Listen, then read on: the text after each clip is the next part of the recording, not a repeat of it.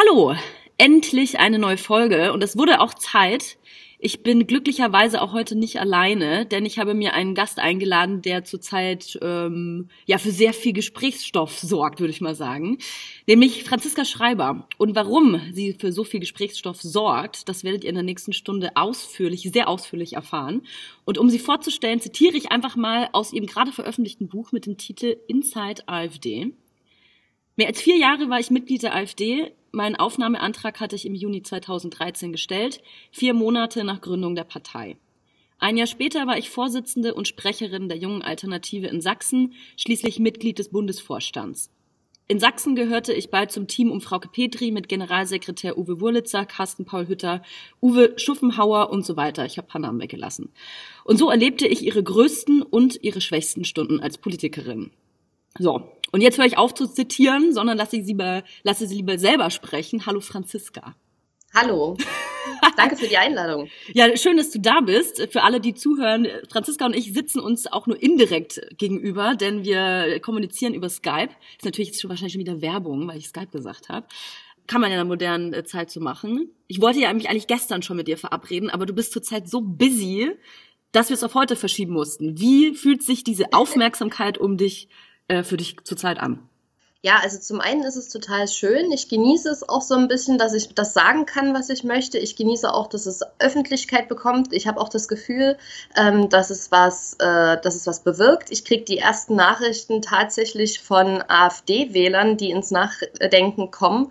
Und das entschädigt mich natürlich für alle bösen Kommentare, für alle äh, Hater. Das ist äh, ein super Gefühl, wenn man merkt, äh, man kommt an die Leute ran, äh, an die man ran wollte. Bevor wir über deinen Ausstieg sprechen, zuallererst, ab welchem Alter würdest du sagen, was du politisch interessiert und ab wann warst du engagiert? Das ist ja nochmal ein Unterschied. Ja, also ich glaube, ich bin äh, durchgängig politisch aufgewachsen. Meine, meine Familie muss man sich als eine hochpolitische vorstellen, jetzt nicht so sehr parteipolitisch, aber unsere Themen am Küchentisch oder ähm, also wenn wir uns in größerer Runde getroffen haben, ich habe eine sehr große Familie, das ging immer zu äh, wie auf einer, ich, ich weiß nicht, das kann man sich vielleicht so vorstellen, wie so in den 20er Jahren diese Herrenclubs, wenn die da alle am Tisch sitzen und debattieren.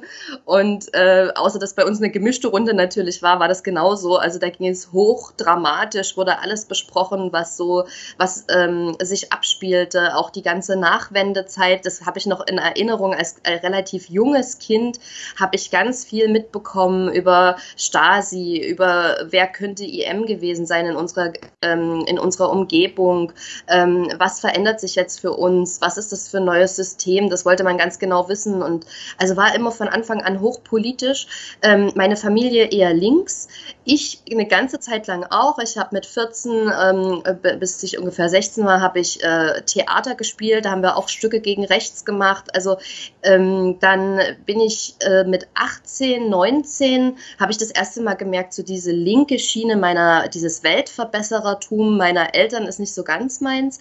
Ähm, ich war eher so ein, ich habe mich für Wirtschaft interessiert, ich habe mich für die Börse interessiert, ich habe mich für ja, klar, ja. Okay, ja, ich bin offensichtlich, ich bin ein Sonderling. nee, aber ist, ich fand es alles, äh, ich fand äh, Wirtschaftsthemen spannend, äh, äh, interessante Unternehmer oder ähm, also sowas, das hat mich mehr interessiert und da habe ich gemerkt, in meiner Familie ist da das Interesse gar nicht so groß. Und ähm, dann habe ich äh, CDU, FDP gewählt, als ich das erste Mal wählen durfte. Und äh, das war dann das, diese, ähm, ähm, du erinnerst dich sicher hier, da, da ist die FDP so zu dieser Möwenpick-Partei verkommen. Mhm. Da haben die irgendwie in der Legislaturperiode nichts anderes gerissen, als irgendwie die Hotelsteuer runterzukriegen. Und das hat mich halt äh, einfach enttäuscht. Und äh, dann kam die AfD. Und äh, bei der AfD habe ich mich zum, äh, zu, äh, tatsächlich zum ersten Mal parteipolitisch engagiert. Wie alt warst du da, als du das erste Mal von der AfD gehört hast? 23. Ähm, da hab, das war noch ganz am Anfang.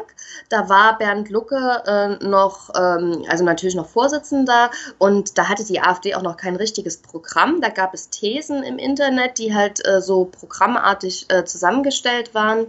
Und äh, das wirkte auf mich alles äh, ziemlich, ähm, ziemlich rational, ziemlich mhm. wissenschaftlich zwar, aber es wirkte auf gar keinen Fall gefährlich. Also ich habe da nichts gefunden, was mich irgendwie äh, darauf hingewiesen hätte, dass ich es hier mit Ausländerfeinden zu tun hätte oder mit, äh, was weiß ich, Antisemiten oder Frauenfeinden oder irgendwas dergleichen.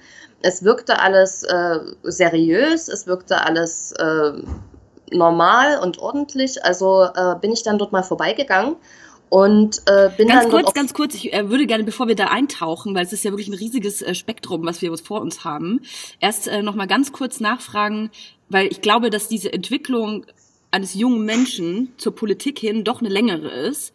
Äh, was glaubst du, bewegt junge Menschen zu einem Eintritt in eine Partei? Weil es ist ja schon ein Unterschied. Weißt du, ich glaube, bei mir war das einfach ein Grundsatzrebellion. Aber dieser Schritt, in eine Partei zu gehen, das ist ja nochmal eine andere. Warum machen junge Menschen das?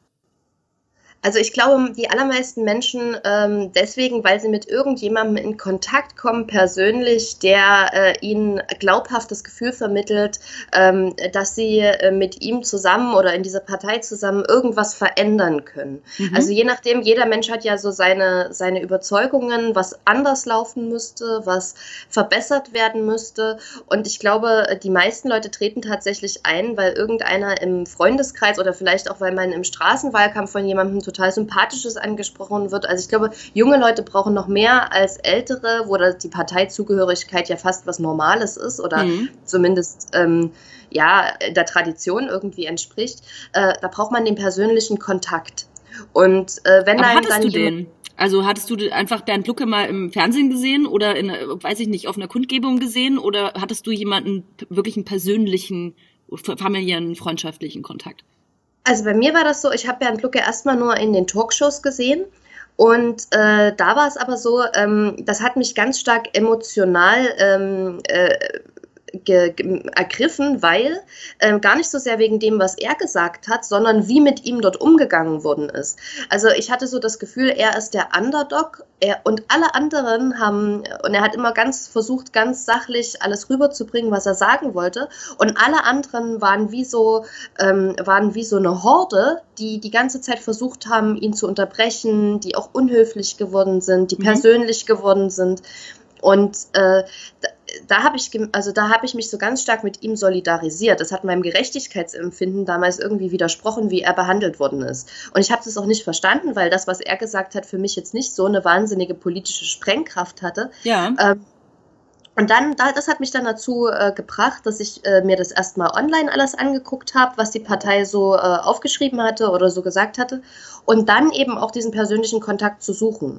Und dieser persönliche Kontakt bei der AfD war bei mir am Anfang äh, ein ganz positiver, ein ganz äh, positiver erster Eindruck. Hm. Und dann bin ich da quasi so in dieses, in dieses Fahrwasser geraten, kann man einfach sagen. Du hast gerade gesagt, dass äh, dich in den Talkshows beeindruckt hat, dass er quasi dieser Underdog war, der angegriffen wurde von anderen, unterbrochen worden ist, unfair behandelt worden ist und er selber immer äh, sachlich und ähm, ja, was auch immer geblieben ist.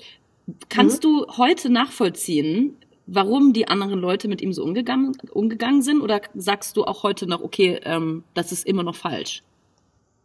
Ich glaube, ähm, ehrlich gesagt, also ich verstehe es jetzt ein Stück weit, weil ich ähm, ähm, jetzt diesen Sprung machen kann. Also ich, aus meiner Sicht hat er damals ja nur über die Währung geredet. Äh, jemand, der sehr, äh, der politisch sehr erfahren ist, der hat vielleicht schon diesen Schritt gemacht, dass er, wenn er über die Währung redet, auch über die EU redet und wenn er über die EU redet, eben auch über diese, äh, über diesen modernen Gedanken des gemeinsamen Europa redet. Den Sprung habe ich damals noch gar nicht gemacht. Mhm. Mir ging es tatsächlich tatsächlich nur um diese Währung. Und äh, heute kann ich das schon verstehen, warum die so emotional reagiert sind, äh, reagiert haben. Aber dass sie so, ähm, dass sie äh, wirklich teilweise unhöflich zu ihm waren, finde ich nach wie vor falsch, weil das ist kontraproduktiv. Äh, das, das führt zu Solidarisierungseffekten. Mhm. Du ähm, sagst, du hast zu spät gemerkt, dass innerhalb der Partei ein strenger Rechtsdruck herrscht. Was war die erste Situation oder ähm, Aussage vielleicht, die in deinen Augen ganz klare rechte Tendenzen aufgezeigt hat? Also es ist äh, im Nachhinein gibt es viele solche Momente. Der erste äh, Moment, wo ich selber gesagt habe, hier ist meine Grenze so weit erreicht, dass ich, ähm, dass ich äh, den Mund aufmache und dass ich äh, da den Leuten auch widerspreche, das war, als äh, Höcke diese äh, R- und S-Strategien bei der Fortpflanzung angesprochen hat. Also, mhm. dass er gesagt hat, die Afrikaner hätten genetisch bedingt einen anderen Ausbreitungstyp. Und der europäische wären äh, Platzhalter, ja. Mhm. Ja, ja, genau. Der Afrikaner hat diesen lebensbejahenden Ausbreitungstyp. Also, mhm. da, da bin ich echt komplett, äh, also innerlich ausgerastet und habe dann auch in unseren internen Gruppen, in denen wir uns, in denen wir halt kommuniziert haben, ja. ähm, da habe ich äh, da habe ich ganz starken Widerspruch dann auch ähm, dagegen gesetzt und habe äh, hab mich und habe mich auch mit den Leuten angelegt, die das öffentlich verteidigt haben.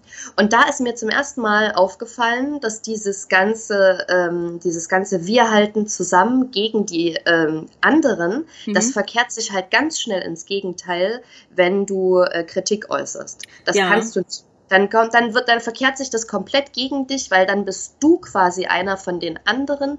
Dann, kollabor dann kollaborierst du mit dem Feind. Dann bist du eine Verräterin. Dann bist du eine Nestbeschmutzerin. Dann äh, kannst du im Grunde genommen kannst du dann gleich zu den Linken oder zu den Grünen gehen. Und ähm, das kam mir alles entgegen und da habe ich gemerkt, oh Gott, das, ähm, hier ist es mit dem Zusammenhalt nicht weit her. Und äh, sobald du hier Widerspruch äußerst, äh, lebst du hier äh, wirklich ein, ein, sehr anstrengendes Leben. Ja. Ähm, ich kann mich jetzt leider nicht erinnern, wann diese Aussage von Höcke war, in welchem Jahr dieses Zitat, das du gerade beschrieben hast. Ähm, ich glaube. Ja müsste 2015 gewesen sein. Also 2015 war generell so das Jahr, wo ich, äh, wo mir zum ersten Mal klar geworden ist, dass die äh, Rechtsradikalen in der AfD nicht nur so eine versprenkelte Gruppe sind, die irgendwie alle irgendwie zufällig reingespült wurden, sondern dass die hoch organisiert sind, mhm. dass das auch sehr viele sind und äh, dass die dabei sind äh, oder dass sie planen, die Partei zu übernehmen. Und als mir das klar geworden ist, äh, da habe ich dann angefangen, auch gegen diese Übernahme zu kämpfen, innerparteilich. Äh, wie, hast, wie würdest du sagen, hast du dagegen gekämpft? Naja, zum ersten Mal, indem man versucht, Mehrheiten zu organisieren. Also man, man versucht sich zu vernetzen als, ge, äh, als gemäßigtes Lager. Das ist viel schwerer als beim radikalen Lager, weil das radikale Lager hat ja diese ganzen Ideologien, die sie verbinden. Da, ähm, wenn man sich die Homepage zum Beispiel des Flügels anguckt, ähm, das heißt, also die heißen direkt der Flügel, mhm. dann haben die einen Merchandise-Shop, dann haben die ganz hochdramatische Videos, dann haben die, ähm, also die haben da eine richtige, ein richtiges richtiges Marketing aufgebaut, was hochprofessionell ist und ähm, die, die, ich sag mal, die gemäßigte Schiene zu verkaufen, ist viel schwieriger, weil du musst ja eigentlich die ganze Zeit sagst du ja bloß, was du nicht willst. Also du willst, du willst keine rechte Vereinnahmung. Du willst rote Linien. Du willst, dass etwas in der Partei ähm, Konsens ist, dass es nicht gesagt wird. Mhm. Und das ist natürlich viel weniger attraktiv als das, was der Flügel anzubieten hat, nämlich ein ganz viel Pathos, ganz viel äh, Emotion und ganz viel ähm, ja, die können also äh, emotional viel, äh, viel äh, vereinnahmender wirken. Also für jemanden, ja. der so ein bisschen patriotisch schon ist, ist ja ist die Flügel-Webseite wirklich wie eine Fliegenfalle. Ähm, du sagst ja, dass du eigentlich schon an sehr frühen Stammtischen bemerkt hast, dass es Mitglieder gab, die gerne mal sexistische oder rassistische Äußerungen von sich gegeben haben.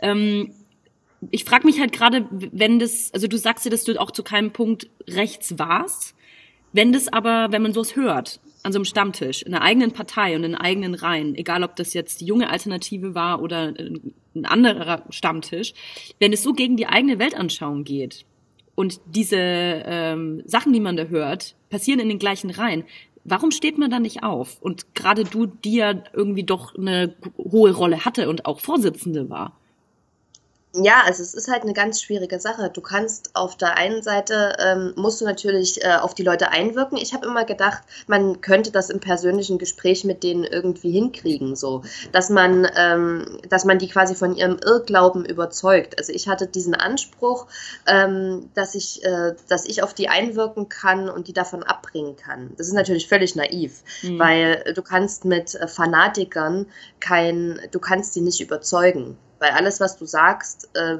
das bauen die sich im Kopf so um, dass du dann quasi Teil ihres Feindbildes bist. Also äh, damals dachte ich aber noch, das ginge. Und deswegen habe ich äh, versucht, ähm, die Leute nach außen hin zwar zu verteidigen, aber ich wollte intern mit denen ähm, das halt in den Griff kriegen.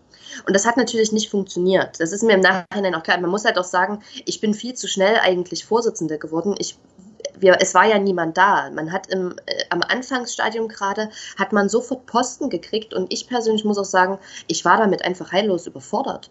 Ich, äh, ich habe sowas noch nie irgendwo gesehen. Wenn du normalerweise, wenn du jetzt zur CDU oder die, äh, zur FDP oder bei den Linken irgendwo in die Jugendorganisation ähm, kommst, dann äh, gibt es da seit äh, Jahrzehnten irgendwelche Strukturen und du kannst dir erstmal angucken, wie funktioniert das alles überhaupt? Was muss man hier machen? Wie geht man politisch vor? Wie funktioniert der ganze Politikbetrieb? Überhaupt. Diese Zeit hatte ich überhaupt nicht und ich hatte auch keine äh, Vorbilder, bei denen ich mir das hätte anschauen können.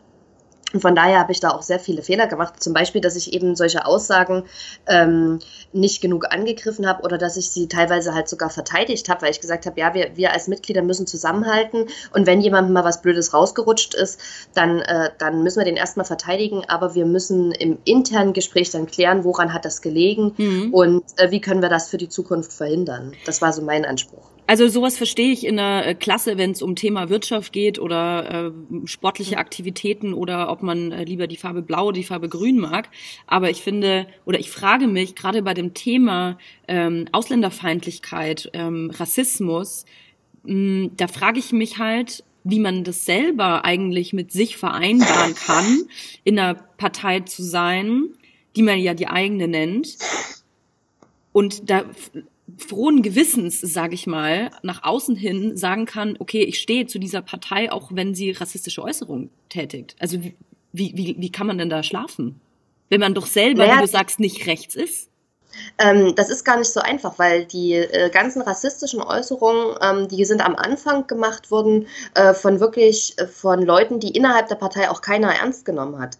Also wirklich von absoluten Außenseitern. Und da sagst du dir natürlich, oh, was für ein Idiot. Aber die muss man doch sofort rauskicken eigentlich und sagen, sorry, aber uns, wir, wir lieben unsere Partei, wir haben auf sowas keinen Bock. Ja, das ist ein schöner Gedanke. Nur im deutschen Parteienrecht kriegst du jemanden nicht aus einer Partei raus, nur weil der was Rassistisches sagt. Du mhm. kriegst, die SPD kriegt ja auch Sarrazin nicht aus der Partei raus. Das ist, in Deutschland ist es ein Ding der Unmöglichkeit. Wenn du jemanden einmal aufgenommen hast, bist du quasi mit dem verheiratet. Das ist, äh, das ist einfach wirklich ein, Pro, ein rechtliches Problem. Das heißt, du bist, du musst mit den Leuten dich irgendwo arrangieren. Weil auch Höcke zum Beispiel, es gab zwei, ich glaube, ja, zwei mindestens, zwei Parteiausschlussverfahren gegen Höcke. Mhm oder vielleicht sogar drei, da bin ich mir gerade gar nicht sicher. Aber ähm, der Typ ist immer noch drin, weil das, weil es einfach unheimlich schwierig ist, solche Leute rauszukicken. Das ist nicht wie in einem Verein, wo du einfach sagen kannst, da kannst du mit, äh, mit einer Vorstandsmehrheit, kannst du dafür sorgen, dass der rausfliegt. Ist nicht so. Und dadurch warst du permanent eigentlich gezwungen, sozusagen mit Leuten zusammenzuarbeiten, wo du inhaltlich gesagt hättest, oh, das geht gar nicht. Aber du, man hatte ja selber immer noch so die Überzeugung, die allermeisten unserer Leute sind ja ganz normal und die allermeisten unserer Leute sind nicht so. Das ist wirklich eine Ausnahme.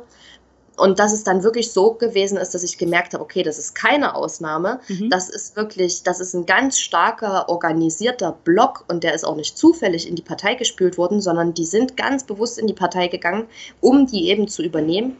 Das war erst 2015.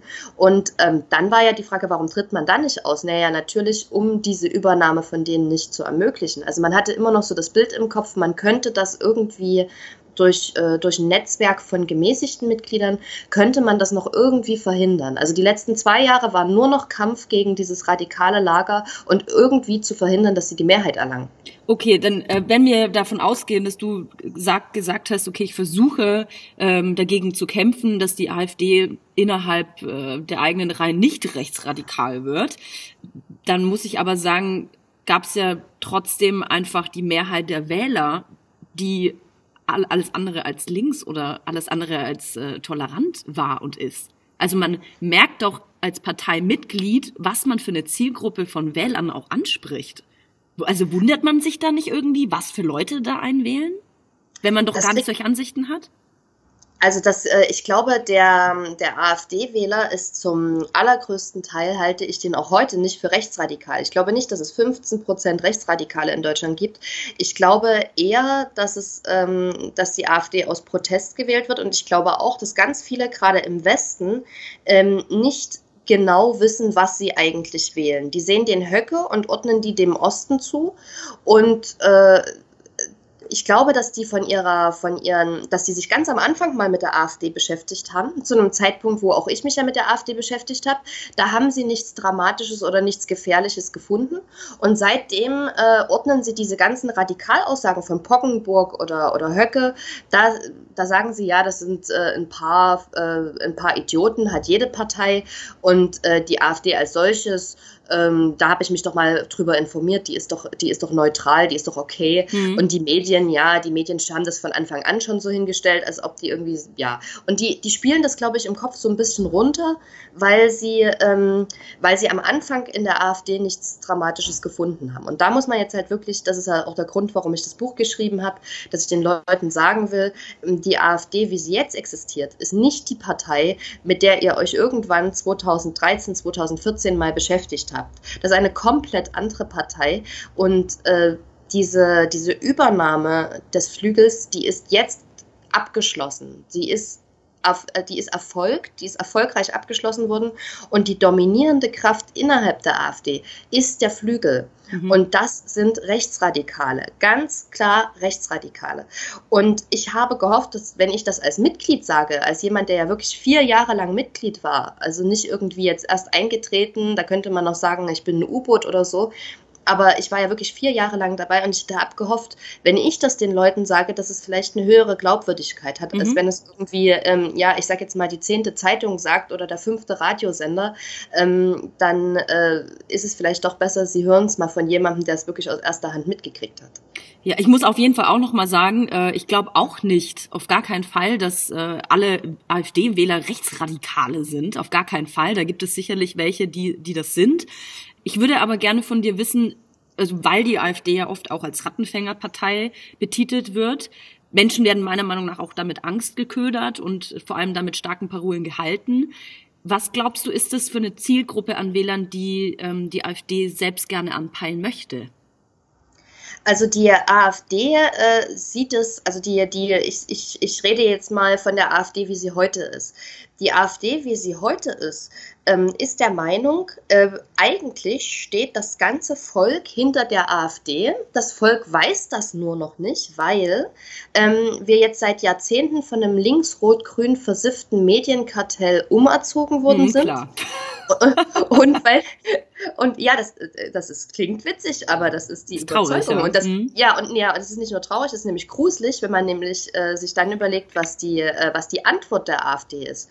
Die Antwort der, der heutigen AfD auf dieses Problem ist, dass sie jetzt versuchen, ähm, diese mediale Deutungshoheit zurückzugewinnen. Das heißt, man ähm, versucht einen, äh, ich sage jetzt mal, eine Kulturwende von rechts. Man versucht in die Nachrichtenmagazine äh, reinzukommen. Man versucht eigene Magazine aufzubauen. Äh, Stichwort Kompakt, äh, Sezession, ähm, und so weiter. Also man, äh, man versucht eine eigene Medienlandschaft zu entwickeln, die mhm. öffentliche Meinung quasi wieder zurückzugewinnen.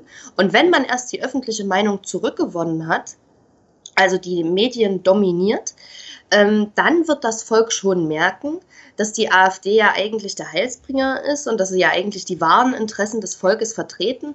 Und dann äh, geraten ganz andere Prozentsätze an Wählern wieder in den Bereich des Möglichen. So mhm. sieht das die, so sieht das die AfD.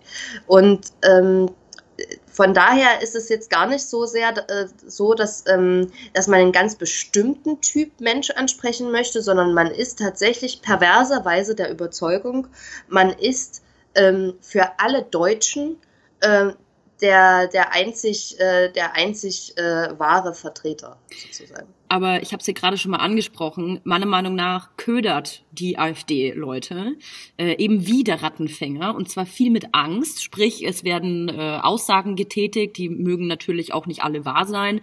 Was weiß ich, ähm, wie gefährlich Deutschland geworden ist seit äh, Grenzen offen sind und seit Merkel so viele Flüchtlinge hier reinlässt, wie gefährlich das hier alles ist. Ich glaube, dass viele Menschen durch Angst bereit sind, einiges in Kauf zu nehmen. Und ich ja, glaube, das dass eben nicht ganz Deutschland die AfD wählen würde, also das sowieso nicht oder Zielgruppe der AfD nicht. sind, sondern dass es schon Leute sind, die sehr sensibel auf sowas reagieren, gerade wenn es um Gefahren geht oder um das Eigentum geht. Glaubst du nicht, ja. dass da viel mitgespielt wird? Äh, auf jeden Fall. Also das, äh, die Sache ist auch die, da entsteht, äh, da entsteht eine Riesenblase von Menschen, die der ernsthaften Überzeugung sind, Deutschland stünde kurz vor einem Kollaps. Und ähm, ich muss es, ich, ich weiß das, weil ich selber auch in dieser Blase war. Ich habe das eine ganze Zeit lang tatsächlich, war ich selber dieser Überzeugung. Und ähm, das liegt zum Beispiel daran, ähm, die AfD ist eine Facebook-Partei. Ich hatte ist aber schade, dass Facebook gerade stirbt, oder? Ja. Sorry, erzähl weiter. Genau, und äh, ja gut, ich meine, auf Twitter sind sie halt auch schon, aber Twitter funktioniert halt äh, auch nach einem recht ähnlichen Prinzip. Und das Problem ist, du bist immer mit Leuten connected, die halt deine Meinung haben. Ich habe auf meinem alten Facebook-Profil hatte ich 1600 oder 1700 AfD-Freunde. Mhm. Du kannst dir ungefähr vorstellen, wie meine Timeline ausgesehen hat. Ja, also das, das, die, das, das sah aus wie beim Stürmer. Die, oh Gott, uh Das war wirklich bloß krimineller Ausländer tut dies, krimineller Ausländer tut das, mhm. hier islamische Übernahme, dort äh, eine gefährliche neue Entwicklung. Also wenn du den ganzen Tag damit zugeschüttet wirst, mit solchen Nachrichten, die selektiv. Ja, aber das, das merkst du nicht. Das geht ja sukzessive. Das geht ja, das geht ja nicht am Anfang sofort. Du kommst ja nicht rein und ähm, dann ist das, dann ist das vom ersten Tag an genau so, sondern es ist sukzessive. Das wird immer schlimmer. Und irgendwann, du gewöhnst dich dran. Du bist wieder der Frosch, der im, äh, im Wasser liegt und es wird langsam wärmer gemacht zum Schluss kocht das Wasser, aber du hast es nicht mitbekommen. So ungefähr kann man sich das vielleicht vorstellen. Mhm. Und richtig krass ist mir das erst aufgefallen, als ich aus der AfD rausgegangen bin und mein Facebook-Profil gewechselt habe. Als ich mir ein neues, neutrales Profil aufgemacht habe, das war wirklich, ähm, als ob einer den Vorhang wegzieht. Das war unglaublich, es war auch sehr schlimm für mich, weil ich in dem Moment ja gemerkt habe, wie stark ich mich eigentlich verändert habe über diese vier Jahre hinweg. Und äh, das war gar nicht so einfach, sich auch einzugestehen, dass man, äh, dass man sich selber nicht mehr versteht oder dass man die, mhm. dass man das, was man noch vor wenigen Monaten getan hat, ähm, dass einem das unvorstellbar vorkommt. Aber genauso ist das gewesen und äh, ich habe äh, wirklich erst dadurch, dass also ich, ich meine, mir ging es dann auch sehr viel besser. Klar, wenn du nicht mehr in dieser permanenten Angst lebst und nicht mehr in diesem permanenten Gefühl, ähm, alles wird immer schlimmer, du lebst in einer chaotischen, in einem, in einem, ja, in einem Land kurz vor dem Zusammenbruch, mhm. ähm, dann geht es dir natürlich besser. Ich habe innerhalb von drei Tagen habe ich wieder durchgeschlafen. Ich habe äh, 30 Kilo abgenommen nach meinem AfD-Ausstieg. Ich habe, äh, ja, also es ging mir insgesamt ging es mir, äh, ging es mir danach richtig gut. Ähm, aber das Einzige, was natürlich das große Problem war, war dieser, dieser Selbstekel, der natürlich irgendwo bleibt, wo man sich fragt, wie, wie konnte das ausgerechnet dir passieren, dass du so, ähm, dass du dich so verändern hast lassen oder dass du dich so verändert hast. Ja. Und, und das war dann auch der Grund, warum ich auf die, also es ist dann eine Agentin auf mich zugekommen nach meinem öffentlichen Ausstieg, die halt gefragt hat, ob ich das Buch schreiben möchte. Da möchte ich äh, später nochmal drauf genau. äh, zu sprechen kommen, ähm, warum du dieses Buch geschrieben hast. Ich würde gerne nochmal einsteigen. Du hast vorhin über die Medien gesprochen. Die mhm. ähm, AfD und die, ich sag mal, links-grün äh, versifften Medien unserer Gesellschaft, das ist ja äh, große Konkurrenten. Ähm, die AfD wirft diesen besagten Medien, der sogenannten Lügenpresse, ja immer vor, dass sie als Partei falsch dargestellt werden. Es werden Unwahrheiten ähm, publik gemacht, Unterstellungen würden verbreitet werden. Hast du das damals auch so mal wahrgenommen, dass da Dinge über deine Partei damals, die AfD, geschrieben worden sind, die nicht der Wahrheit äh, entsprachen? Ja, tatsächlich. Also ich hatte auch ein sehr ambivalentes Verhältnis zu den Medien und zwar deswegen, weil ich halt die AfD vom ganz am Anfang kannte. Und ganz am Anfang waren diese, ähm, diese nationalistischen ähm, Leute, das war wirklich eine, eine versprenkelte Gruppe, die kein Mensch ernst genommen hat.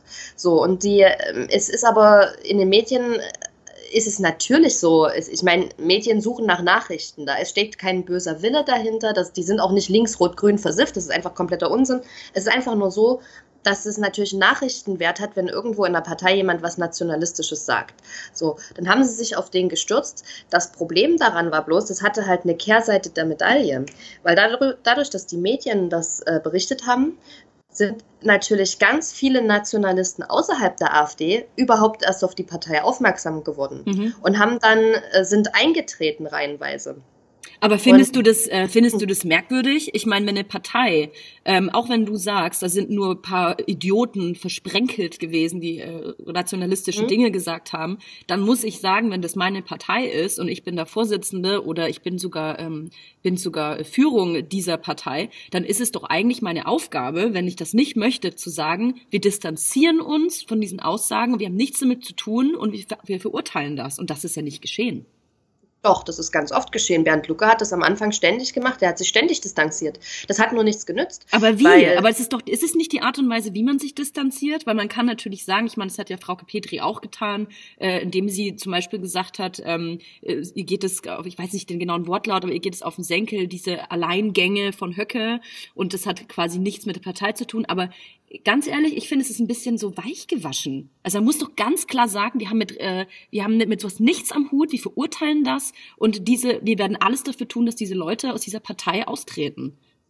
Also Bernd Lucke hat äh, mehrmals, Entschuldigung, also Bernd Lucke, wenn man sich die alten äh, Reden von ihm anschaut oder auch alte Nachrichten, der hat ganz oft gesagt, wir haben mit Nationalismus nichts am Hut, wir haben mit, äh, wir haben äh, mit Rechtsradikalismus nichts am Hut, wir wollen diese Leute nicht dabei haben. Und das hat er, das hat er so gesagt, das hat nur nichts genützt, weil ähm, ich glaube, wenn äh, die also wenn, was die Leute dann in den, in den Nachrichten oder in den Medien hören, ähm, das schreckt die einen ab und die anderen zieht es an. Es zieht die Falschen an und es schreckt die Falschen ab. Von daher, in, ganz in der Anfangszeit, 2013, da war es schon so, dass, äh, dass man versucht hat, sich gegen diesen Vorwurf des, äh, dieses ähm, Rechtsextremismus zu wehren.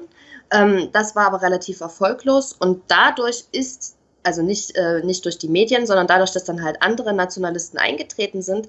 Dadurch ist es immer stärker so geworden, dass die Partei halt tatsächlich nationalistisch geworden ist. Ich würde sagen, ganz am Anfang war sie es nicht, aber sie hat sich dazu entwickelt und jetzt mittlerweile ist sie wirklich eine von Rechtsradikalen dominierte Partei. Aber man kann doch nicht sagen, die arme AfD, ähm, die große, äh, tolerante und weltoffene AfD, die Armen, äh, wurden von ein paar Idioten, rechtsradikalen Idioten übernommen.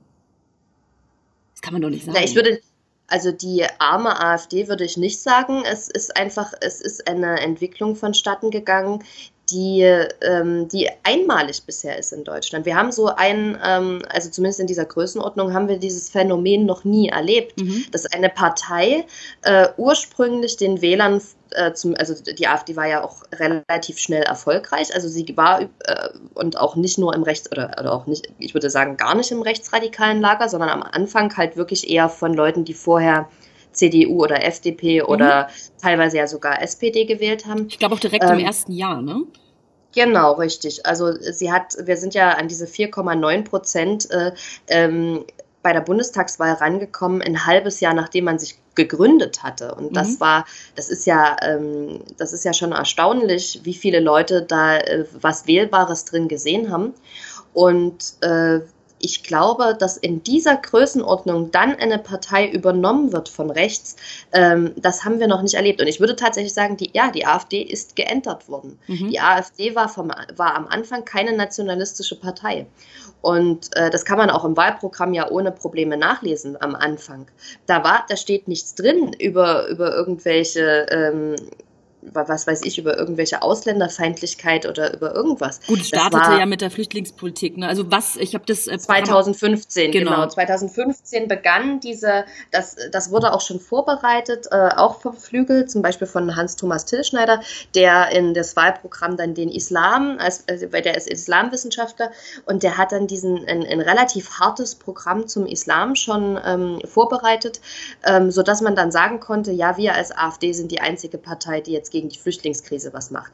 Aber das war 2015. Gut, da vorher ja war bei Europa, also jetzt mal als Gesamtbild Europa war ja von Anfang an, glaube ich, nicht wirklich beliebt, oder? Na, ich glaube, also es war noch nicht dieses, wie, wie heute ist es ja tatsächlich in der AfD so, die wollen aus der EU raus. Ja. Damals war es wirklich so, man wollte, ähm, man wollte die Südländer aus dem Euro rauslassen. Das war das, äh, das war ja der Ursprungsgedanke, dass man gesagt hat, äh, die Südländer äh, geraten in eine Massenarbeitslosigkeit, wenn wir sie in dem Euro drin lassen. Und äh, da kann man noch sagen, ja, okay, das, das ist nicht antieuropäisch, das ist halt eine wirtschaftliche, ähm, das ist halt eine wirtschaftliche Sicht auf die Dinge, die sich Klammer auf, äh, Klammer zu, die sich im Übrigen auch bewahrheitet hat. Die Südländer äh, des Euros sind in eine Massenarbeitslosigkeit gegangen. Ähm, aber das, äh, das haben wir mit innerhalb des Euros, wir haben uns entschieden, das alles zusammen durchzustehen, was auch in Ordnung ist aus meiner jetzigen Sicht. Ähm, aber ich würde nicht sagen, dass die AfD von Anfang an eine, eine rechtsextreme Partei oder eine rechtsradikale Partei war. Das ist tatsächlich eine Übernahme gewesen, die gezielt also die ganz gezielt und, und auch koordiniert erfolgt ist. Ja. Und ähm, die ähm, Strippenzieher hinter dieser, äh, hinter dieser Aktion, äh, die haben das sehr professionell aufgezogen. Die haben das schon ein paar Mal geübt in kleineren ähm, in kleineren Parteien, also wenn wir uns die Republikaner angucken oder die Freiheit zum Beispiel, da ist das schon mal so gewesen. Aber bei der AfD zum ersten Mal bei einer Partei, die auf 15 Prozent Wählerstimmen kommt. Ähm, Nochmal zu den Medien zurück. Du schreibst in deinem Buch von äh, falschen Statistiken und manipulierten Tortendiagrammen, in die du teilweise auch selber involviert warst. Jetzt, also wenn es nicht so, wenn es nicht so traurig wäre, würde ich fast lachen, denn die Partei bezeichnet die Medien als Lügenpresse wegen Falschaussagen und fälscht selbst Diagramme und Statistiken und vor allem ähm, auch ganze, also ganze Aussagen und Fakten. Wie passt das zusammen? Naja, du bist, äh, wenn du äh, in diesem, in diesem äh, System einmal drin bist, denkst du irgendwann nur noch von Parteitag zu Parteitag, von Wahl zu Wahl. Und diese, irgendwann wird diese Wählermaximierung, ähm, das dominiert einfach dein ganzes Handeln. Du willst die Leute erreichen und äh, ich sag mal, ja, äh, auch wenn es darum geht, Sachen zu fälschen, dann ähm, dann geht, dann geht das ja schon ganz früh los. Wenn ich zum Beispiel eine Statistik habe und die geht über 20 Jahre mhm. und ich suche mir da einen ganz bestimmten Ausschnitt raus, der genau das zeigt, was ich zeigen will, dann sind die Zahlen immer noch richtig. Aber wenn ich diesen, diesen Ausschnitt sehr clever wähle, dann kommt eine ganz andere Aussage rüber, als es eigentlich diese Gesamtstatistik zeigt. Also ich muss jetzt nicht unbedingt mit falschen Zahlen arbeiten, das haben wir im Übrigen aber auch gemacht, ähm, aber ich, äh, ich muss eigentlich manchmal nur einen Ausschnitt wählen oder nur eine Erklärung weglassen. Zum Beispiel, ähm, ich erinnere mich, in Sachsen haben wir... Ähm, haben wir eine Grafik gemacht und da haben wir drau äh, draufgeschrieben, äh, in, in Sachsens Gefängnissen äh, sind äh, 25 Prozent äh, der, äh, der Insassen sind Ausländer. Da gibt es auch fast keine. ja, aber die, ähm, es, das stimmte auch, es sind 25 Prozent äh, der, der, der sächsischen Gefängnisinsassen sind Ausländer. Okay. Aber wir haben das mit der, äh, mit der ähm, mit den Asylbewerbern in Kontakt gebracht. Also wir haben daraus die Forderung gemacht, straffällig gewordene Asylbewerber ah, auszuschließen. Und das Ding ist, diese Ausländer sind zu über 50 Prozent EU-Bürger gewesen. Wahnsinn. Das haben wir natürlich nicht dazu geschrieben. Also das haben wir, ich weiß auch gar nicht, ob wir es wirklich ausrecherchiert haben und ob wir uns darüber hätten im, im Klaren gewesen sind, dass wir es hätten hinschreiben müssen. Wir haben einfach nur gesehen, ah, 25% Ausländer in Gefängnissen. Super, das können wir super äh, mit den Asylbewerbern verbinden. So, und dann schreibst du das hin. Und äh, wenn du so in dieser, in dieser Blase bist, dass du die also dass du erstmal selber davon überzeugt bist, dass diese Asyl, ähm, dass die, diese, diese Menge von Asylbewerbern nicht integriert werden kann, und davon war ich zwischenzeitlich auch überzeugt, dann ähm, fällt so nach und nach fällt eine moralische Grenze nach der anderen. Also mhm. das ist so ein schrittweiser Prozess. Du machst da einen kleinen Kompromiss, du machst da ein kleines Zugeständnis, du bist dort nicht hundertprozentig korrekt und ehe du dich versiehst, bist du auf einem kompletten Abweg und tust Dinge, die du nicht von dir selber für möglich gehalten hättest. Lass uns über deinen Ausstieg sprechen. Da sind wir jetzt ja irgendwie schon irgendwie automatisch hingekommen. Du hast es gerade angesprochen. Manchmal macht man Dinge, für die man, äh, die man selber gar nicht für möglich gehalten hätte. Dass man es irgendwann tut. Wie kann ich mir denn diese Entscheidung des Ausstiegs vorstellen? Also bist du eines Tages aufgewacht und denkst sich, okay, fuck, was mache ich jetzt da? Weil du hast ja gesagt, dass du schon 2015 eigentlich äh, das Gefühl hattest, also zwei Jahre vorher, okay, irgendwas ja. läuft hier schief. Oder war das eben ein Prozess? Ja, also ich, äh, die ersten Austrittsgedanken hatte ich 2015, dann natürlich sofort begleitet von dem Gedanken, du kannst äh, die Partei nicht diesen Leuten überlassen. Ähm, das gibt eine Katastrophe. Ähm, dann habe ich gesagt, okay, du kämpfst gegen diese Leute, du versuchst dir die Partei nochmal zurückzuholen oder zumindest für das gemäßigte Lager eine Mehrheit zu organisieren. Ähm, das ist dann schiefgegangen äh, und das habe ich, äh, also es gab ganz viele Gelegenheiten, wo ich gesagt habe, okay, du hältst das nicht mehr aus, du musst hier raus. Aber jedes Mal äh, habe ich mir noch gedacht, nee, wir kriegen das wieder hin. Äh, eines dieser, dieser Gelegenheiten war zum Beispiel ähm, der Terroranschlag auf dem Breitscheidplatz. Mhm. Tolle, tolle, ja, tolle Sache für äh, AfD gewesen. Ganz ehrlich, ganz ehrlich, bei uns in den internen Gruppen, ich habe das wirklich mit Entsetzen gesehen, da ging die Party los. Die haben gefeiert. Das kannst Ach, du dir nicht ekelhaft. vorstellen. Wirklich, die haben gefeiert. Und ich habe dann irgendwie hingeschrieben, ähm, also wenigstens zeigt wenigstens nach außen jetzt keine Häme, weil das wäre jetzt das allerletzte.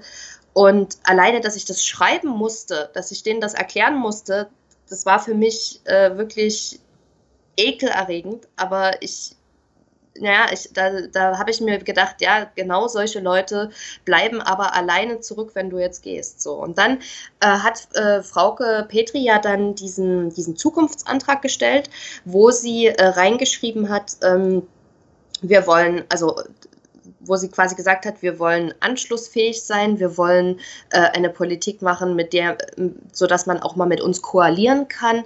Wir wollen also keine rechtsextreme Part Politik machen, wir wollen äh, weg von diesem Extremismus. Und da hat der Parteitag äh, in Köln sich mit 80 zu 20 Prozent gegen diesen Antrag entschieden. Mhm. Ja, also das ist, das ist, war der letzte Mitgliederparteitag, oder nee, das war ein Delegiertenparteitag, aber ähm, das Delegiertensystem in der AfD ist relativ repräsentativ. Also man kann sich, man kann schon sagen, ähm, 80 zu 20, so steht auch die Basis da. Und äh, das war dann der Punkt für mich, das hatte ich mir allerdings auch schon vorher, vor dem Parteitag vorgenommen, dass ich gesagt habe, wenn dieser Antrag nicht durchgeht, mhm. wenn sich die Partei also nicht mehrheitlich dafür entscheiden kann, eine anschlussfähige, eine gestalterische Politik machen zu wollen, wo in den Parlamenten mit anderen Parteien zusammen nach einer guten Lösung gesucht wird. Wenn wir das nicht mehr können, dann trittst du aus. Egal was passiert, du trittst aus. Habe ich dann äh, nach dem Parteitag in Köln, äh, bin ich auch dabei geblieben Mhm. Und dann habe ich aber überlegt, wie trittst du aus? Wie kannst du noch irgendwie was Gutes machen aus dieser ganzen Scheiße? Und dann ähm, habe ich mir überlegt, okay, die Bundestagswahl. Du trittst vor der Bundestagswahl aus und du trittst öffentlich aus und du machst öffentlich, was hier passiert. Ganz kurz, und, da, da kommen wir gleich drauf zu sprechen. Äh, ich traue es mich auch kaum zu fragen. Aber ist es nicht ein bisschen naiv zu denken? Ich meine, du hast ja gesagt, ich hatte, ich zitiere, ich hatte den Ehrgeiz, mich zu vernetzen, um ein Gegengewicht zu diesem Teil zu bilden, um das Schlimmste zu verhindern. Das, ja. was, weil du gedacht hast, okay, irgendwie kann ich diese Partei vielleicht noch auf den, äh, ich will schon sagen, rechten Weg führen, aber es ist, naja, egal. Sehr doppeldeutig. Da war sie von alleine. Sehr, sehr doppeldeutig. Ähm, beziehungsweise auf den richtigen Weg zu führen. Ähm, mhm. Ist es nicht ein bisschen naiv zu denken, man könne, also in meinen Augen so eine rechts populistische Partei auf einmal zu einer toleranten und menschlichen Partei mit demokratischen Werten machen? Also wie soll das funktionieren? Es ist vollkommen naiv. Nur ist das ja, also wir steckten ja in einer Situation drin, für die gab es keine Übungsvorlagen. Das ist ja nicht alles schon mal gemacht worden und man musste sich bloß angucken, okay, wie haben die das damals gemacht, äh, sondern wir steckten da drin und auch ja immer noch als ein relativ großes Lager, auch das gemäßigte Lager, war ja immer noch, ähm, man kannte sich untereinander, man, musste, man wusste auch, wie viele das waren deutschlandweit, aber ähm, dass die anderen noch mehr waren, ähm, das konnten wir bis zu einem gewissen Punkt einfach nicht wissen, mhm. weil, weil man sich ja untereinander kommuniziert man ja nicht miteinander. Die AfD ist ja nicht eine Partei gewesen, sondern sie war immer schon zwei Parteien. Und diese zwei Parteien haben miteinander nicht kommuniziert. Die waren nicht in den gleichen Facebook-Gruppen. Die waren nicht in den gleichen, ähm, die sind nicht auf die gleichen Veranstaltungen gegangen. Mhm. Es gab diese Radikalen und die haben ihr eigenes Ding gemacht. Und dadurch, dass wir da nicht reingekommen sind in denen ihre internen Gruppen, wussten wir ganz lange einfach nicht, wie viele sind das, wie gut sind die vernetzt, wer gehört alles dazu. Würdest du sagen, würdest du sagen, dass zum Beispiel der, äh, der Herr, Herr Alexander Gauland äh, auch sagen würde, die AfD besteht aus zwei Parteien? Das würde er natürlich nicht sagen, aber das liegt daran, dass er beim Flügel ist und dass er natürlich kein Interesse daran hat, irgendwie äh, was von der Spaltung irgendwie nach außen dringen zu lassen. Er versucht jetzt dieses Bild zu äh, transportieren. Die AfD äh, ist nach dem Abgang von Frauke Petri ähm, ist die, sind die letzten Spalter sozusagen raus aus der Partei und wir sind jetzt eine fröhliche, glückliche, äh, alles umfassende Familie und jetzt kann es endlich losgehen, dass wir, ähm, dass wir einig nach außen hin auftreten. Aber das entspricht natürlich nicht der Wahrheit. Mhm. Das lieber, das die Gemä die, also ich sag jetzt mal, die Leute, die nicht rechtsradikal sind, also ich will die jetzt nicht als gemäßigt bezeichnen. Das ist jetzt, das, also die Leute, die jetzt noch drin sind, das sind keine Leute, die wir uns als FDP oder CDU-Wähler vorstellen. Also jetzt, wo du nicht. raus bist, auf jeden Fall. Ja. Nein, also das ist ja schon, das ist ja auch schon wieder, das ist ja auch schon wieder ein Jahr her, beziehungsweise ist der Zukunftsantrag ja auch schon wieder anderthalb Jahre her. Mhm. Also die Leute hatten jetzt nochmal anderthalb Jahre Zeit zu gucken, was da in der Zeit passiert ist. Und wenn wir uns angucken, was in der Zeit passiert ist, dann haben wir dort zum Beispiel ähm, Gaulands äh, Aussage, man müsse auf die Soldaten in zwei Weltkriegen stolz sein. Mhm. Dann haben wir die Aussage, der Nationalsozialismus ein ist ein Fliegenschiss ja. in der Geschichte. Und ganz dramatisch, ähm, was mich wirklich gewundert hat, dass da nichts aus der AfD kam. Äh, Gauland hat vor wenigen Wochen gesagt, bei, einer, bei der Eröffnung eines Parteitags, ähm, das System BRD muss komplett überwunden werden. Der ganze Apparat muss überwunden werden. Er hat unsere Regierung als ein Regime bezeichnet und was ihn an die letzten Tage der DDR erinnert. Und äh, er hat noch gesagt, äh, Sachsen ist erneut das Herz des Widerstandes. Also ich, da muss ich mal ganz ehrlich sagen, da kommen wir jetzt auch noch mal ganz kurz vielleicht bitte auf den Verfassungsschutz zu sprechen. Ja, gerne. Also es tut einem nicht jede, nicht jede verfassungsfeindliche Organisation, tut einem den Gefallen, dass sich der Vorsitzende als Repräsentant der Organisation vor eine Kamera stellt und sagt, dass er das System überwinden möchte mhm. mit Widerstand und dass er, das, dass er unsere Regierung als ein Regime betrachtet äh, und äh, dass er es umstürzen möchte. Ja. Das, das, da, und wenn, da frage ich mich auch dann persönlich, wenn unser Verfassungsschutz neutral ist und ich das jetzt einfach mal zu seinen Gunsten annehme, dass er neutral ist, wo ist er dann? Dann, dann möchte ich, dass er es jetzt beweist, weil es kam aus der AfD, aus den AfD-Kreisen kein Widerspruch zu dieser Rede. Äh, ja. Apropos ja, Verfassungsschutz. Ähm, ja du sagst es vielleicht nicht ohne Grund. Du hattest ja, oder beziehungsweise es gab ja eine riesen Medien, äh, äh, eine riesen Medienaufmerksamkeit, weil du eine eidesstattliche Versicherung abgegeben hast, weil du sagst, äh, Parteichefin Petri äh, wäre von Hans-Georg Maaßen, das ist der Verfassungsschutzchef, beraten worden. Ja. Und die haben das, das natürlich abgestritten.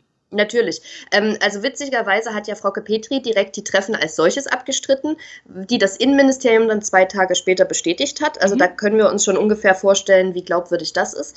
Ähm, Maaßen hat sich in dieser ganzen Affäre noch nicht ein einziges Mal geäußert. Wer sich da immer äußert, ist das Innenministerium. Mhm. Maaßen selber sagt gar nichts.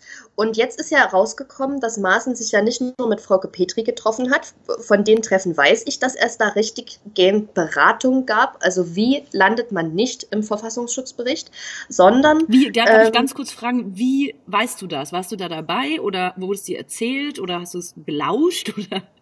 Nein, also Frauke Petri selber hat mir gesagt, warum sie Höcke ausschließt oder warum sie das jetzt, äh, warum sie diese Mehrheit im Bundesvorstand organisieren möchte. Mhm. Und sie hat gesagt, ähm, wir brauchen diese Mehrheit des Bundesvorstands, denn sonst ist der Verfassungsschutz auf dem Plan.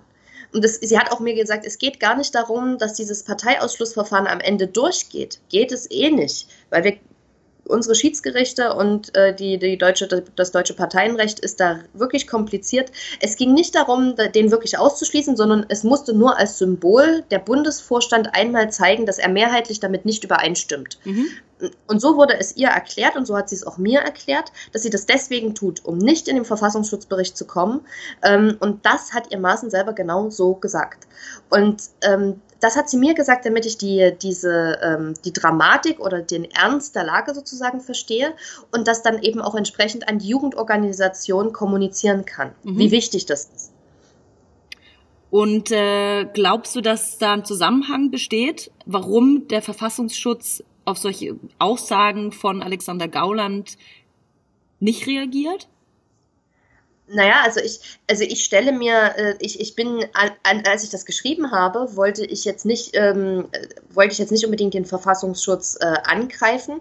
Ich stelle mir aber jetzt gerade, es sind ja noch mehr Sachen rausgekommen jetzt im Nachhinein, dass Gauland nämlich auch Treffen mit Maßen hatte, mhm. dass auch Herr Brandner als einer, als ein ganz radikaler Vertreter des Flügels in Thüringen, ähm, in, in, also der, als er Bundestagsabgeordneter wurde, auch ein Treffen mit Herrn Maaßen bekommen hat. Während, also als, ähm, als äh, Vertreter des Rechtsausschusses ähm, ist das überhaupt nicht üblich, weil der, weil der Verfassungsschutz dem Innenausschuss ähm, unterstellt ist. Also äh, das ist sehr unüblich, dass man sich mit so jemandem trifft wie Herrn Brandner. Mhm. Und ähm, die ähm, und, die, äh, und ich muss mich dann mittlerweile, also und äh, dazu kommt noch, dass Maßen sehr häufig die, äh, die, ähm, das Vorgehen von Frau Merkel in der Asyl oder in der Asylbewerber-Ankunftszeit ähm, sehr kritisch dem gegenüberstand.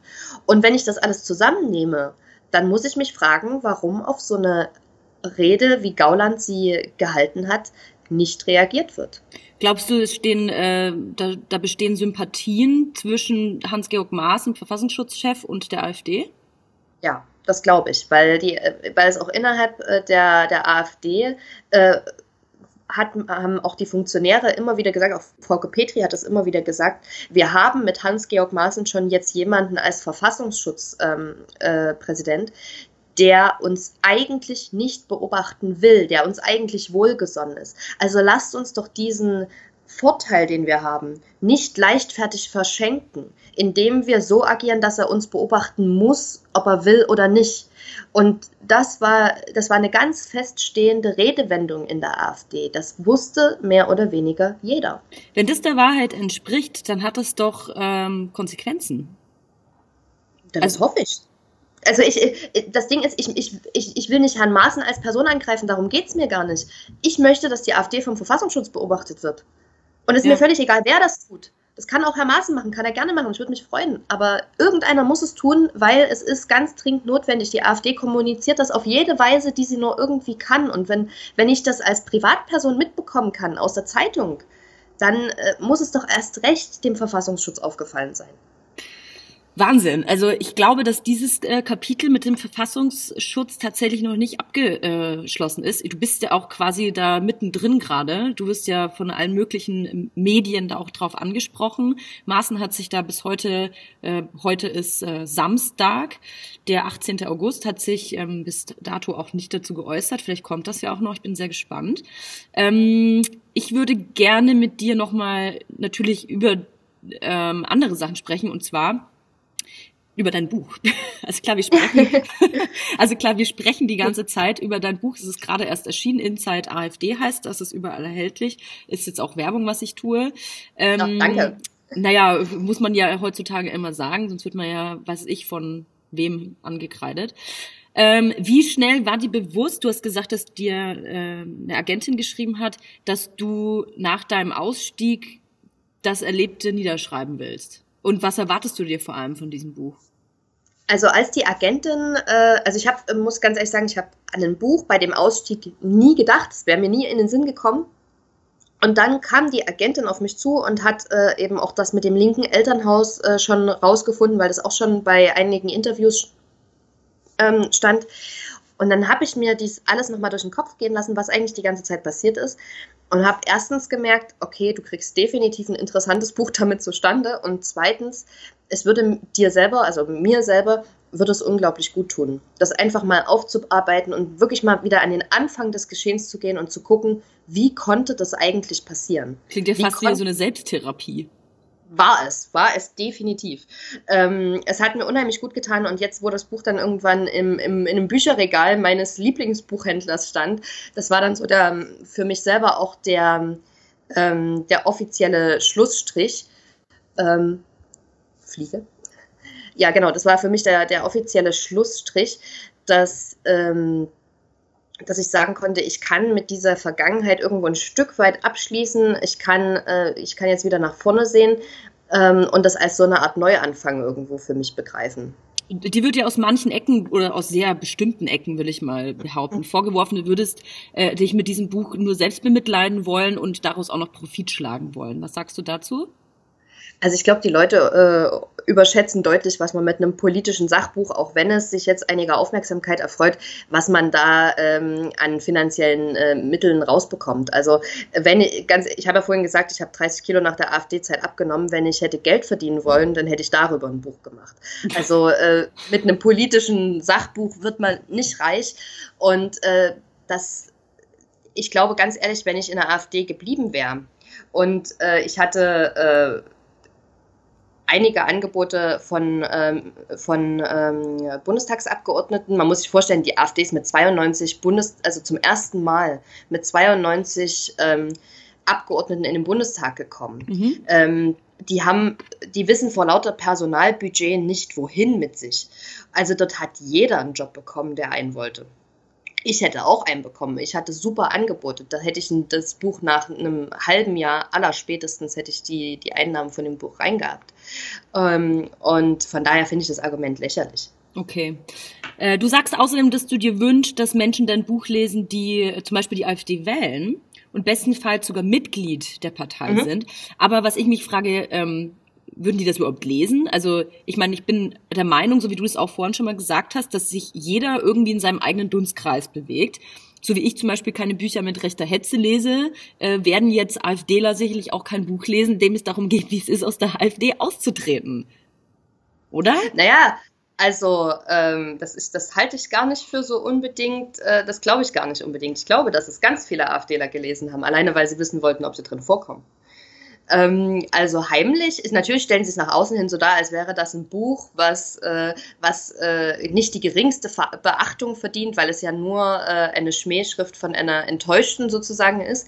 Ähm, witzigerweise wollen sie es gleichzeitig auch verbieten. Hat also, übrigens der Buchhändler, bei dem ich das gekauft habe, ich habe nach dem Buch gefragt und äh, er ist sofort in die Ecke gerannt und hat gesagt, ähm, ja, das ist gut, dass Sie das jetzt noch kaufen. Ich habe gehört, das wird verboten. Wahnsinn, oder? Also da, da, da, sieht man auch schon so dieses, ähm, dass sie das selber alle gar nicht ernst nehmen, was ich da schreibe. Das kann nicht so ganz stimmen, weil dann wollten sie es nicht verbieten.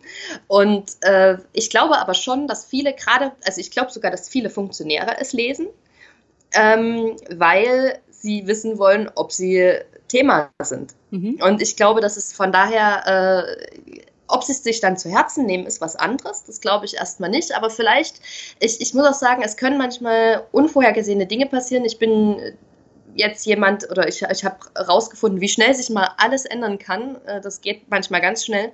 Und wenn der leichte Samen des Zweifels erstmal gesät ist, habe ich die Hoffnung, dass ich vielleicht doch den einen oder anderen, äh, dass der sich daran erinnert, wenn mal irgendwann seine rote Linie erreicht ist in der Partei und sich dann an dieses Buch erinnert und dann vielleicht sagt, okay, ähm, vielleicht hat's, vielleicht stimmt's ja doch, was sie geschrieben hat, vielleicht kann ich diesen gleichen Schritt auch machen. Mhm. Ja. Wie sollen wir denn deiner Meinung nach, weil es gibt nun mal diese Menschen, die rechtes Gedankengut haben und es gibt auch Leute in äh, leider in führenden Positionen beziehungsweise auch in politischen führenden Positionen, die rechtes Gedankengut haben, ähm, die jetzt von mir oder meinem Dunstkreis zwar ja ähm, sehr stark kritisiert werden, das interessiert die natürlich nicht, aber wie sollen wir mit diesen Menschen umgehen? Ähm, tatsächlich, also äh, das ist eine ganz interessante Frage und ähm, ich habe ein paar Ideen dazu. Ich habe ich hab das auch mit meiner Familie ganz intensiv besprochen. Also du musst dir vorstellen, meine Familie als linkes Elternhaus, die mich ja lieben, ja, also mhm. meine Familie liebt mich, ist aber mit der Tatsache konfrontiert, dass ich einfach mich immer mehr zu einem, äh, ne, also einfach immer mehr zu einem Nazi entwickle, aus mhm. denen ihrer Sicht und teilweise auch tatsächlich, also ich hatte teilweise wirklich krude Ansichten. Ähm, und die sind, die müssen damit umgehen. Es ist eine unglaublich schwierige Sache, gerade wenn du es im eigenen Bekannten- oder, oder, oder Freundeskreis oder Familienkreis hast, aber eben auch als Gesamtgesellschaft.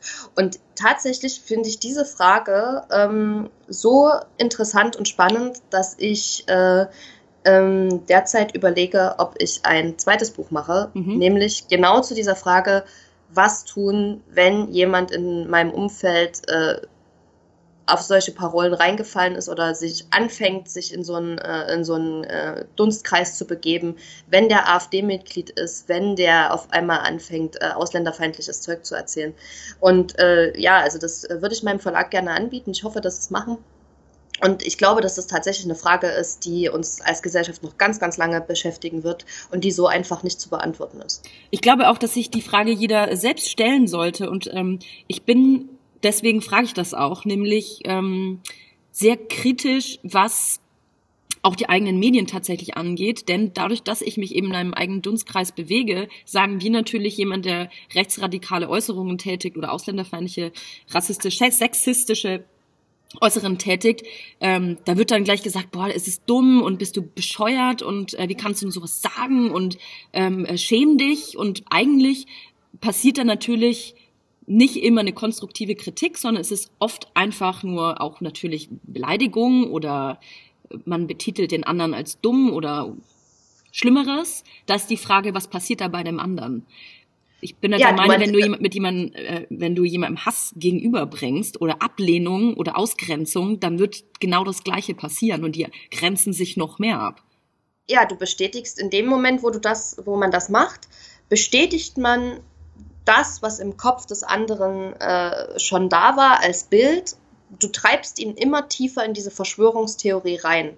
Und das ist das Problem daran, wenn du, ähm, wenn er der Meinung ist, ja, äh, in, in, in äh, Deutschland, äh, ich, ich mache jetzt mal ne, typisches AfD-Wählerbild oder Mitgliedsbild, in, in, in, in, Deutschland darf man nicht äh, frei sprechen. Es gibt keine freie Meinungsäußerung, weil ich jetzt zum Beispiel nicht sagen dürfte, dass, ähm, ähm, dass Frauen eher, was weiß ich, dass Frauen äh, eher bei den Kindern zu Hause bleiben sollten, um sie zu betreuen als Männer. Das ist ja Wenn sehr, das ist ja, das ist ja sehr ja? Äh, harmlos ausgedrückt, wie du das gesagt hast. Ja, ich sage das jetzt mal bewusst so. Wenn ja. man dann jetzt aber auf den drauf geht und sagt, äh, du kannst doch nicht sagen, dass Frauen dafür da sind, Kinder zu betreuen, was ist das für eine für eine sexistische Äußerung, dann sagt er im Kopf, siehste, stimmt.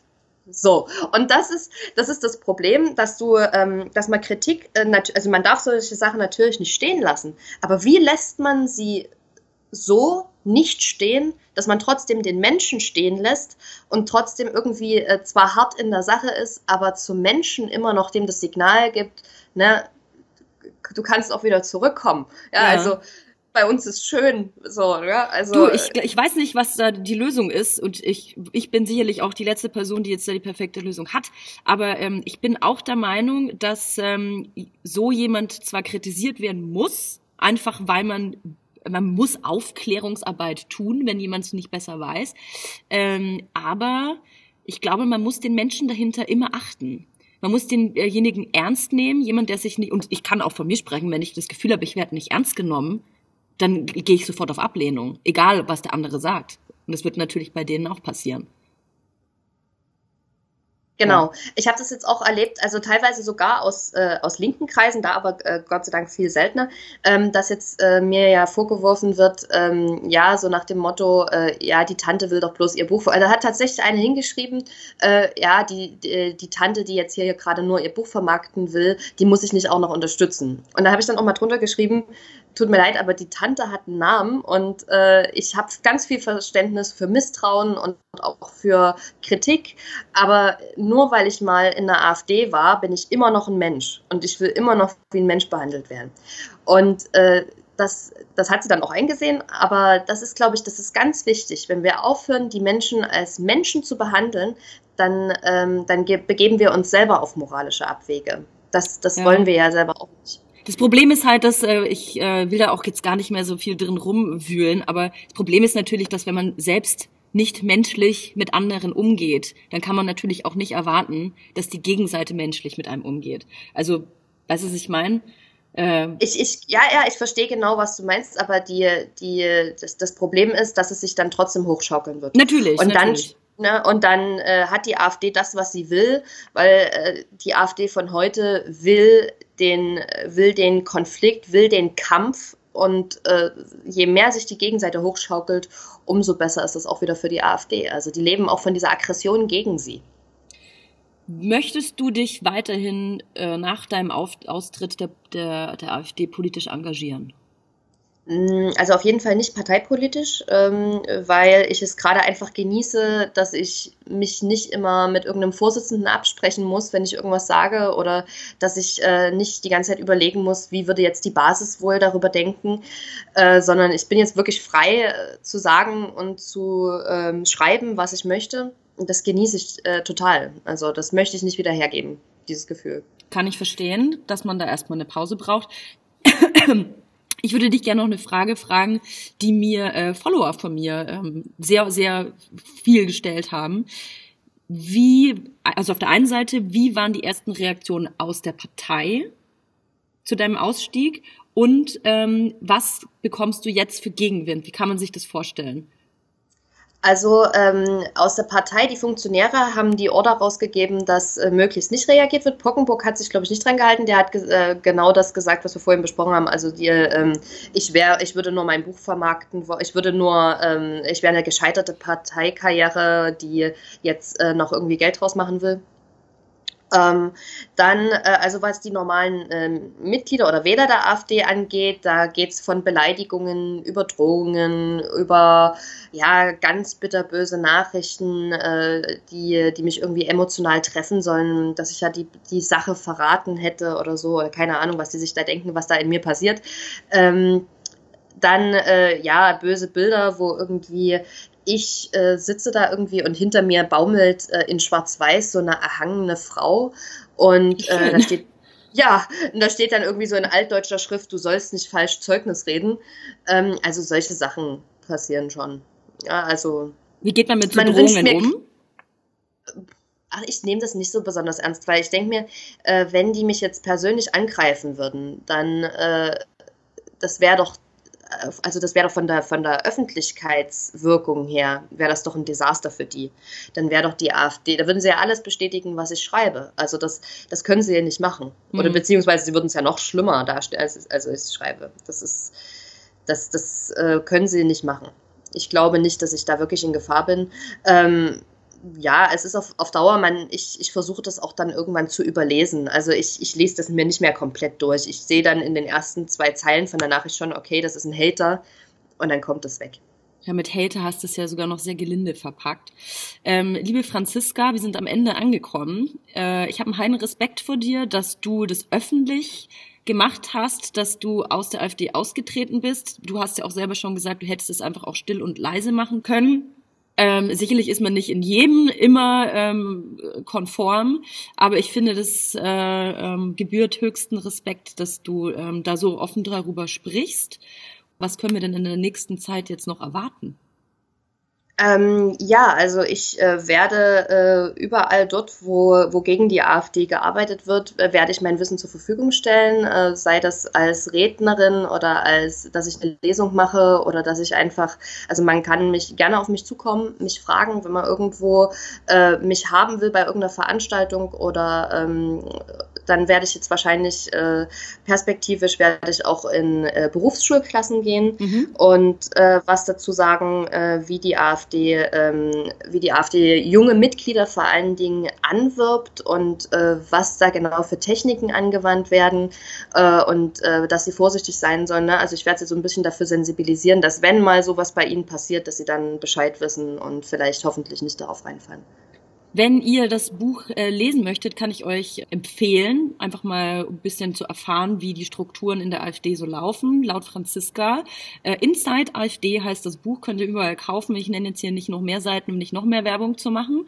Vielen, vielen Dank für deine Zeit. Es war jetzt ja auch Gerne fast eine Stunde haben wir rumgesabbelt. Ähm, vielen, vielen Dank und ich sage Tschüss. Tschüss.